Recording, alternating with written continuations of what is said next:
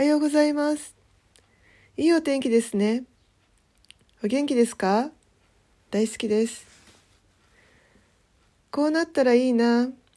あんなことできたらいいんだけど。なんて思いにふけることはないですか？そのイメージを書き出したことはありますか？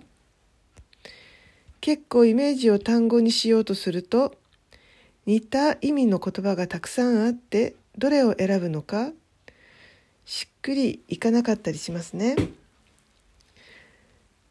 それに文字にすると頭のイメージの状態から文字という目に見える状態になるので頭の中が整理されてきます。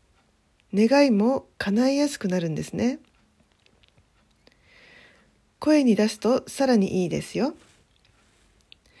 あなたはどんな夢がありますか？どんな世界を思い描いていますか？その世界を書き出してみてください。一つ一つの単語、言葉を丁寧に選んでください。イメージが言葉となってその世界に近づいていきます。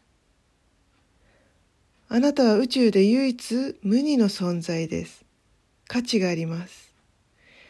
あなたは自由で理想の世界があります。その世界であなたは何をしていますか？どんな環境ですか？